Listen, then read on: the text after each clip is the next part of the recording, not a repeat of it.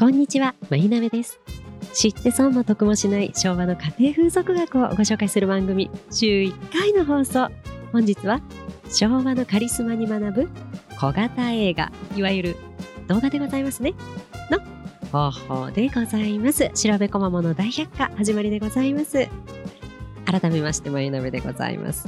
ねえー最近は動画が必要だなと思い始めてから、およそ2年ぐらいでしょうか。ね、もっと前からあのなさってる方はいらっしゃると思うんですけど、2、3年経ちましてね、えー動画というのはあの重要なんだなと思っているところなんでございますけれども、えーやっぱね、いろいろ見るんですよ。ネットにもね、いろいろ情報がありますし、こう流行ってる方の動画とかも見るんですけれども、うーんの、なんていうんですかね、やっぱり、やっぱりどうしてもこのキュンときちゃう動画っていうのは、ぽいじゃなくても、そのままのその昭和の映像っていうのはグッとくるものがあるんですよね。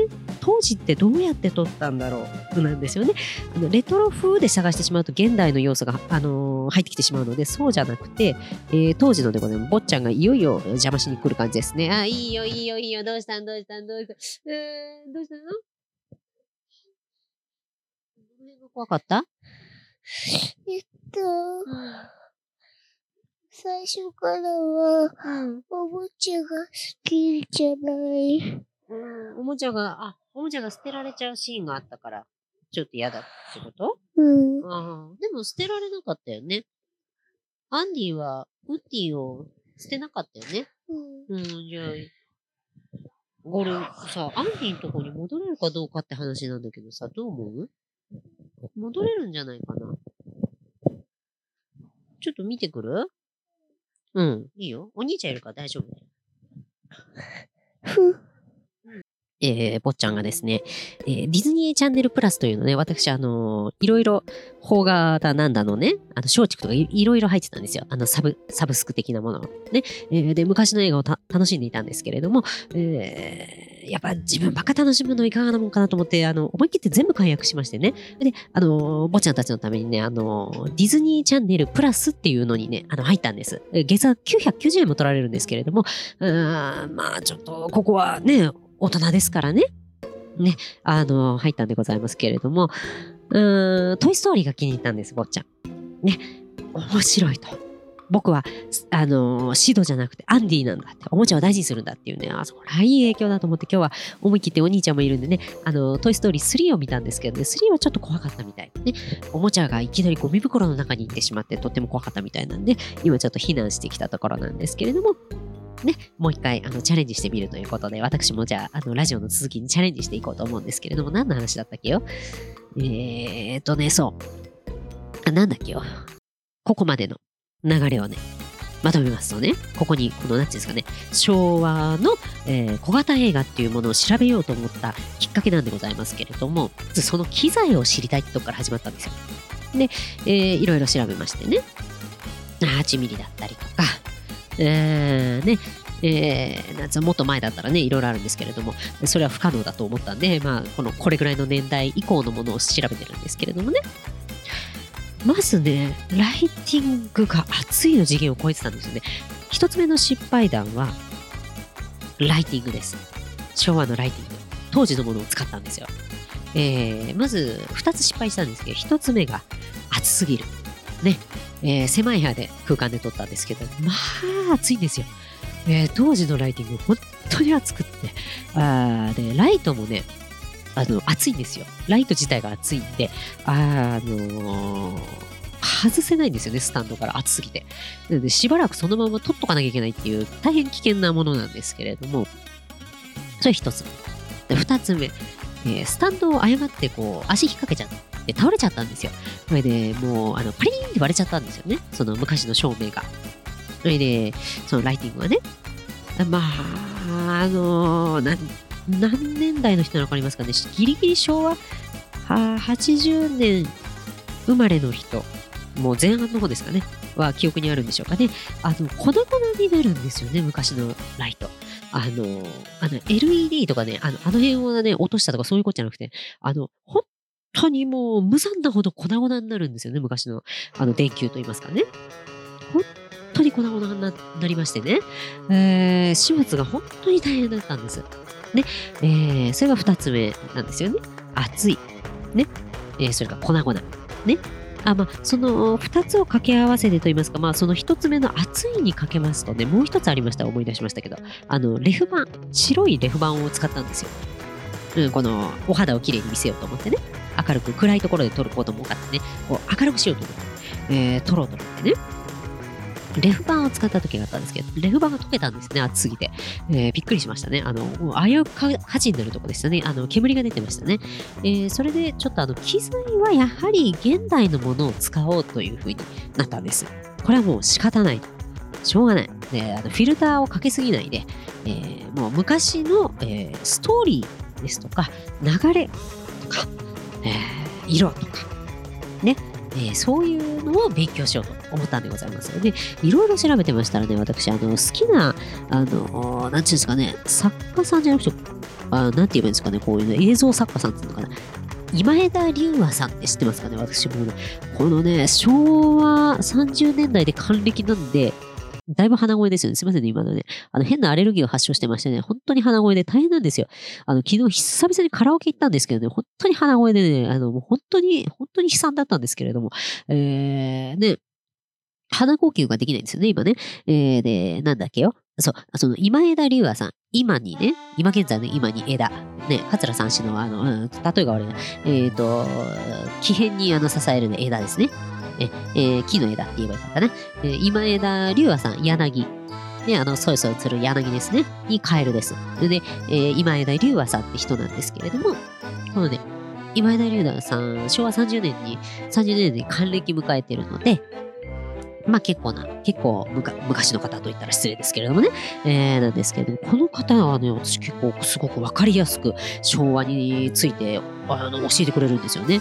えー、8ミリどころじゃないですよ。16ミリとかね、いろいろ教えてくれるんですけれども、これね、写真もね、カメラの知識も教えてくれるんですけど、例えば、今ね、今手元に出してきた、その今枝さんの中の小型映画、16、8、撮影から編集までっていうシリーズでね、その16ミリと8ミリとのやり方なんですけど、それどころじゃないんですよね。こう大きく分けて、小型映画とは、ね、えー、映像の写真術、ね、とかね、カメラ知識、フィルムの知識とかいろいろあるんですけれども、まあ、撮影の、えー、基礎技術とかね、そ、そこまではね、そこら辺はちょっと難しいなっていう話、撮影術とかね、あの、いろいろあるんですけれども、編集の技術とかね、映画の最後の仕上げ、これね、あの、昭和好きだったらたまらないですよね。映画の最後の仕上げ方法とかあるんですけれども、本当にね、なんていうのかな、シーンの分析とかね、あなんていうの、まあ、とりあえずね、例出さないと何言ってるのかわかんないですよね。これ目次読んでてもわけわかんないですよね、今。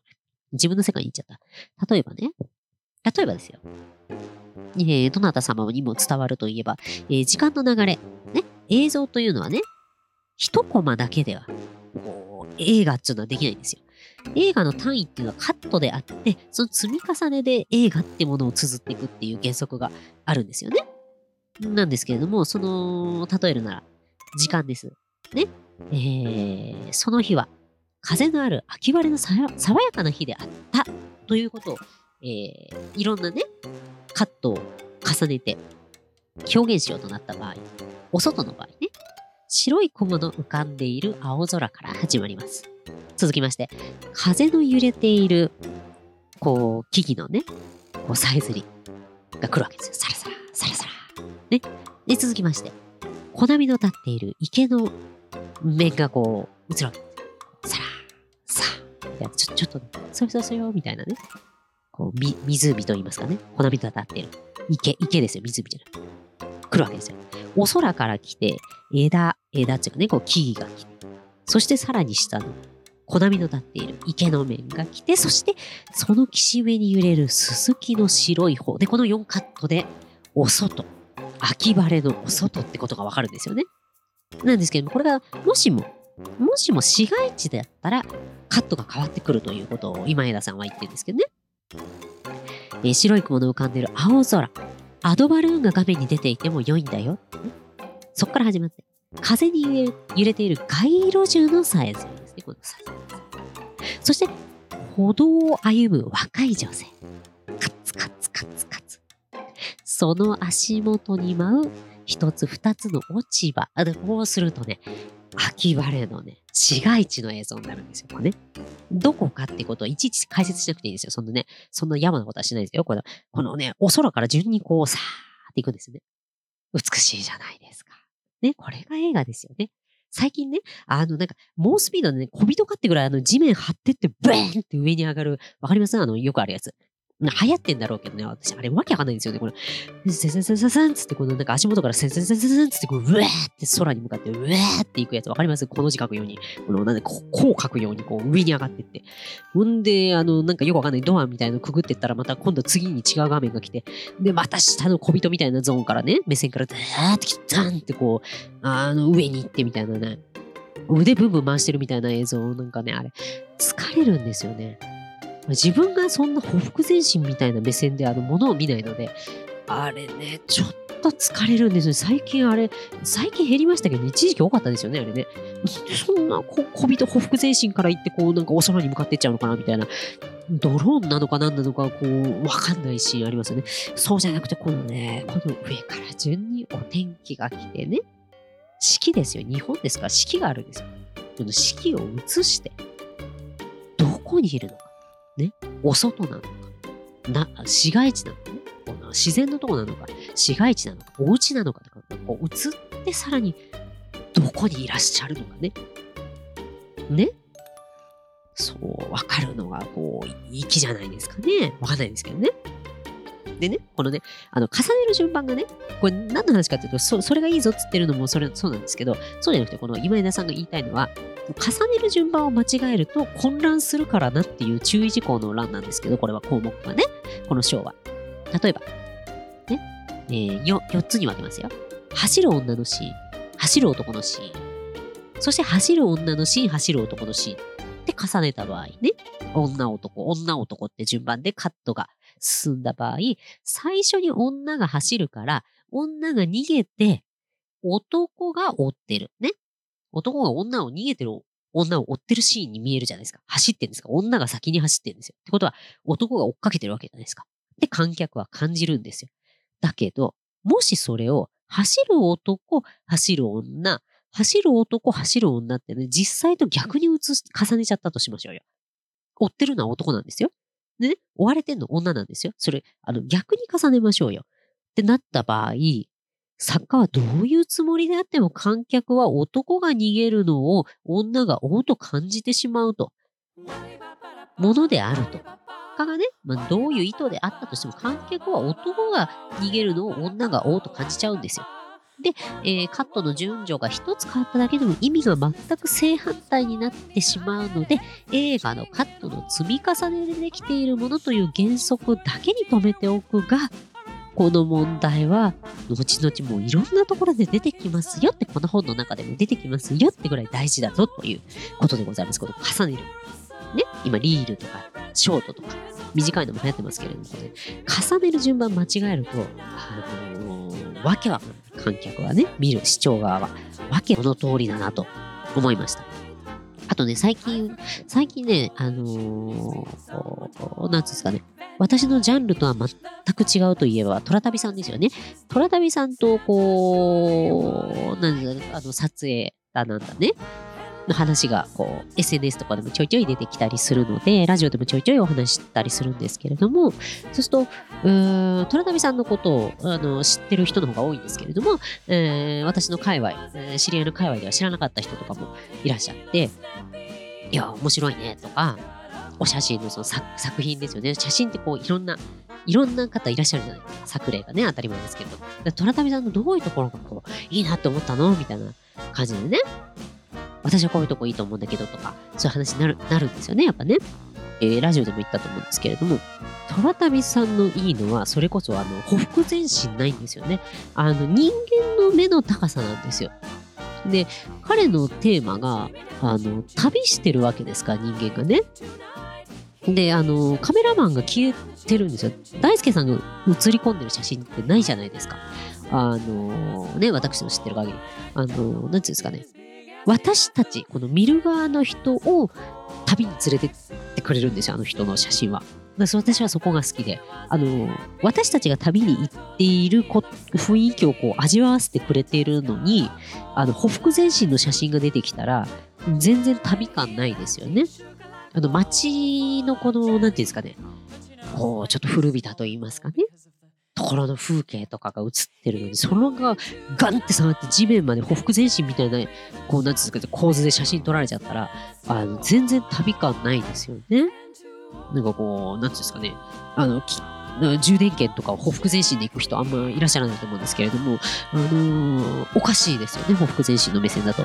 それがカメラの目、カメラ愛なんですけれども、あのテ、テーマに合ってるわけですよ。トラタビさんの。私はそこがぶれない、あの、人の人間の目の高さだっていう、あの写真が好きですっていうのを必ず言ってるんですけど、ご本人にもそれ言ったんですけど、これね、あのー、ここの方も書いてる、今枝さんも書いてるんですけれども、これね、あの、例えば、納得しない、視聴側が納得しないものっていうのは、えー、なんかをこう、例えば、主役が花を見るとするじゃないですか。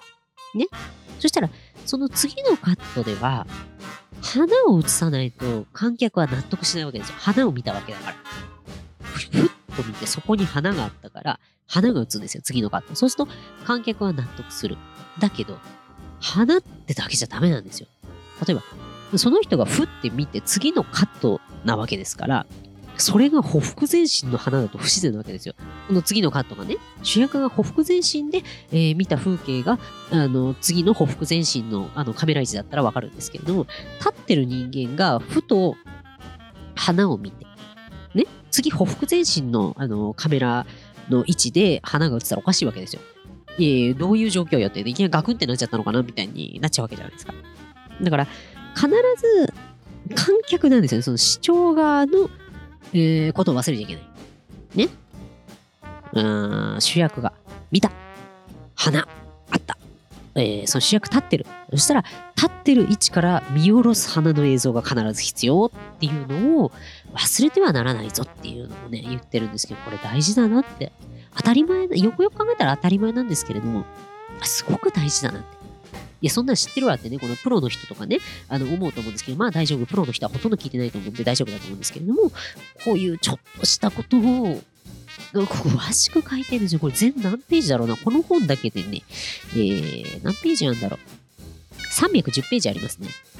と、えー、プラス広告とかなんですけれども、えー、このね、ストーリーの構成とか、えー、構図ね、その写真とか映像自体の構図とかもあるんですけど、まあ、一番大事なのは主題、テーマであるとね、あと3つの要素ってね、これまた別の機会に話したいと思うんですけども、映画の内容っていうのは劇、映画問わず、実写映画と言わずにどんな要素であってもこの3つでできてるっていうね、移り変わっていくだけであるっていうね、えー、3つの要素っていうのが大事なのがあるんですね。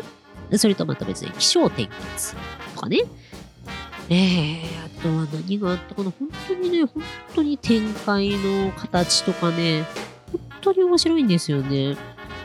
移動の撮影の仕方とかね。いや、これ本当ね、面白いんですよね。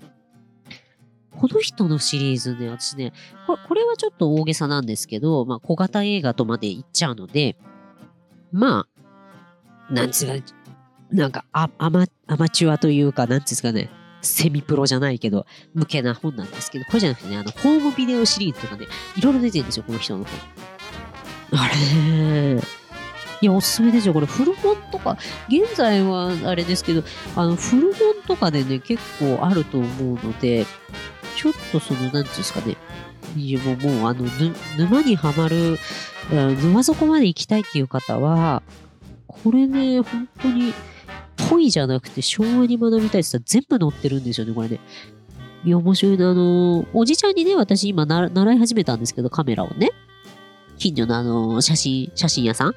で習い始めたんですけれども、まあ、それ以外に、えー、その昭和のね、知識っていうのを知りたいなって思った時に私とにかく時間がないのでね、あのー、なんつうか自分の好みに突っ走るのがあ30代後半からなので、ね、えー、ずっと着物が好きだと思ってたんですよ。ね、えー、20代。ね、なんですけどね、実は、あ時代が好きだっただけなんじゃないかって疑惑が、あ30過ぎぐらいからふつふつと湧き始めて、えー、で、自分は昭和のこの時代、大正の終わりのこの時代が好きなんだってことに気づいたのがもう40近かったもんですからね。急げ急げの状態でございますよ。ま、まだ早い方だと思ってね、これ気づいたのが。がもう、あの、時短ですよね。時短が必要なんで、今習ってるからじゃなくて、まあ、同時進行でいっぱい習って、ね、覚えていかなきゃいけないんでね、今忙しいんですよね。で、忙しい忙しいしたらね、あのちっとも儲けなくてね、やっぱり、あいろんな方に言われるんですよ。ま、ま、でもね、あの、食っていかなきゃいけないから。